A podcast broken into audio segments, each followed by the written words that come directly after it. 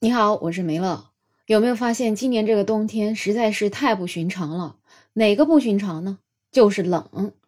这以前吧也冷，但是我感觉今年冷的是特别快。就说我所在的江浙沪吧，那以前整个十二月份的时候，其实气温基本上白天都在十几度，还是挺温暖的。但是今年从十一月底降温的那次开始到现在，基本上温度都在十度以下。所以能持续这么长时间的冷，在我的记忆当中，近几年还真是不多。那不只是这个冷，那这两天啊又要降温了。这一股冷空气从北方踏踏实实的下来，所以前面的冷空气跟这次冷空气相比的话，只能算是个弟弟吧。这一次的这个冷空气，气象学家他们叫它幺二幺六寒潮。这个寒潮影响的重点就会是东部的沿海地区。包括京津冀、辽宁、山东、江浙沪、福建、台湾以及广东、广西，甚至还能够到海南。因为前期有多股冷空气一直在打底，所以这一次寒潮的降温幅度看起来是不如之前那么大。主要就是因为前面也冷嘛，但是这一次寒冷的时间就会很长。我们东部的沿海地区的气温恨不得就感觉到了大寒的节气。就比如说北京吧，它从十二月十三号起就开始连续的严寒。最高气温基本上低于零度，最低气温将逐步跌破零下十度，而我们所在的江浙沪也会在十二月份出现罕见的连续的零下的这种气温。就在我们江苏，未来最低气温都会在是零度，甚至有几天达到了零下五度。你知道，在我们这样一个没有暖气的地方，零下五度它得是多冷呢？还好现在大家可能会用空调啊，会用一些取暖设备。这要在过去的话，这个冬天真的就是特别特别难过的，取暖真的就得靠抖了。最关键，这个冰冻还竟然要到达福建、广东，所以福州都有可能逼近零度，而广州最低就可能要跌破五度。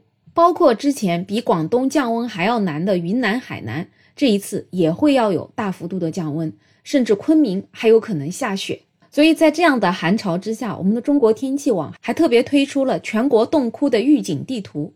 根据中国天气网气象分析师张娟的介绍，这一股寒潮制造大风降温的实力可是特别特别的厉害。像在北方地区就是寒冷干燥，而且大风很厉害。像内蒙古、黑龙江很多地方可能会出现零下四十度的极寒天气。哎呀妈呀！我是真的没有到过零下四十度这种地方，我也去过东北，虽然室内是很暖和，但是室外那种零下十几二十度的温度啊，我真的是一秒钟都待不了，我就感觉我站在那里一秒，那个风就能把我给吹透。所以一方面我是羡慕北方的暖气，但是一方面我也真的挺害怕，在北方的室外得多冷啊！那除了内蒙古、黑龙江的一些地方，那其他的北方地区的普遍气温也在零下二十度以下，反正整个户外是天寒地冻，滴水成冰。冻伤的风险还是挺高的。那其他相对往南一点，像北京啊、天津啊、河北、陕西、山西这些地方，它的最低气温也是不足零下十度的。再加上六级左右的偏北的大风，所以体感温度也是更低的。反正，在户外就跟一个冰箱似的，要小心被冻僵。那其他就是江浙沪啊、安徽、山东啊等等这些地方，反正气温就是跌破了冰点，冻哭你没商量。那像江南、华南的大部分地区，包括云南、贵州、广东、广西，虽然它的最低气温在零度之上，但是有一些地方是伴随着雨雪天气的，这种湿冷湿冷的感觉，一下子让你的体感温度下降五到十度。所以这段时间吧，大家真的挺艰难的，一方面要抗疫，另外一方面还要抗冻。所以呢，北方的小伙伴尽量减少户外的活动。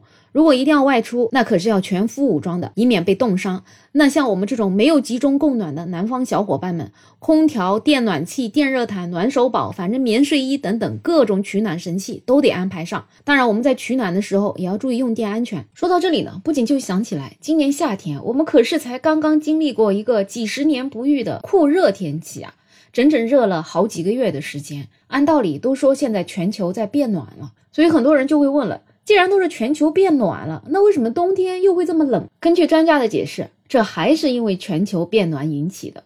我们全球变暖确实是会让夏天的温度变得更热，但是呢，也并不会让冬天变得不冷，反而是冬天可能会变得更加的冷。一般我们冬天的冷空气啊，都是从极地地区给吹过来的，所以呢，我们正常的时候，极地地区那种极寒的冷空气会受到地球西风带的控制，把它圈在靠近北极的地区。虽然呢，它也经常会向我们南方就是低纬度的地方推进，但是西风带的控制性还是很强的，所以大多数极冷的冷空气就会像羊圈一样被限制在北极的地区。但是现在全球变暖，就导致了北极地区的海冰融化，露出了更深的海水。那海水的颜色越深，吸收太阳光线的能力就越强，这就导致更多的太阳光线是留在了地球上，最终结果就导致了北极地区的温度上升。也就因为这种情况，地球其他地方每升高一摄氏度，北极地区可能就会升高二摄氏度度。这个就是所谓的极地放大的现象，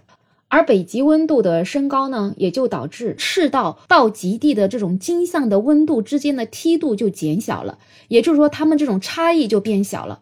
这个就导致了本来圈着冷空气不让出来的这一股西风带变得不稳定，这样子这股西风带做围栏的作用就不像之前那么牢固，极地地区的高压冷空气就更加容易突破西风带向我们南方吹来。就导致了我们冬天现在出现了气温降低，甚至能够出现一些极端的气温。所以虽然说是说全球变暖了，但是就是这种全球变暖的大环境，让我们的北半球在冬天反而变得更加的冷。所以全球变暖，它就是使我们的天气变化的幅度明显增强，热的时候更热，冷的时候就更加的冷。另外，也有气象学家指出，这一次特别的寒冷，也是因为我们正在经历本世纪的首场三重的拉尼娜。那啥叫拉尼娜呢？如果你知道厄尔尼诺现象的话，那拉尼娜可以说就是正好是厄尔尼诺的相反的一种现象。反正这两种现象，不管是哪一种，只要它们来了，就会让我们地球出现很多的极端天气现象。厄尔尼诺出现的时候呢，全球气候就感觉会很反常，通常就可以概括为该热的不热，该冷的不冷，该下雨不下雨，该干旱不干旱。反正每当厄尔尼诺来的时候，就可能会出现暖冬、雨季、干旱、夏季飘雪等等现象。那拉尼娜现象呢，就正好跟厄尔尼诺现象相反，它又被称为反厄尔尼诺现象。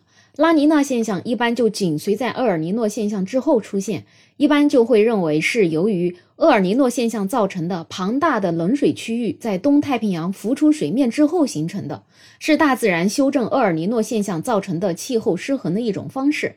拉尼娜现象一出来了，那全球气候系统也是会非常的异常。那这种异常的情况就会对热带的大气环流造成很大的影响，就导致了全球气候失常。那简单的概括来说，就是该热的它就更加的热，该冷的它就更加的冷，该下雨它就会下更多的雨。该干旱，它就更加的干旱。所以，每当拉尼娜现象发生的时候，就会有酷暑、冷冬、雨季洪涝、干季干旱等等各种极端的现象。所以，就出现了今年夏天热起来是特别特别的热，然后今年冬天冷起来就会特别特别的冷。当然了，由于地球气象系统本身就是一门特别复杂的学科。而厄尔尼诺跟拉尼娜又是气象系统中的极端的异常现象，所以涉及到的因素其实非常的复杂。但是总的来讲，有一些气象学家仍然认为这两种现象的发生跟全球变暖是息息相关的。所以总结而言，其实我们还是要努力去减缓全球变暖。我们每一个人都有重大的责任，不然承受极端天气之苦的还是我们自己。所以，我们每个人也可以尽我们自己的一份力量去节能减排，能够使用一些低碳的产品，保护地球。其实，更多的也是在保护我们人类。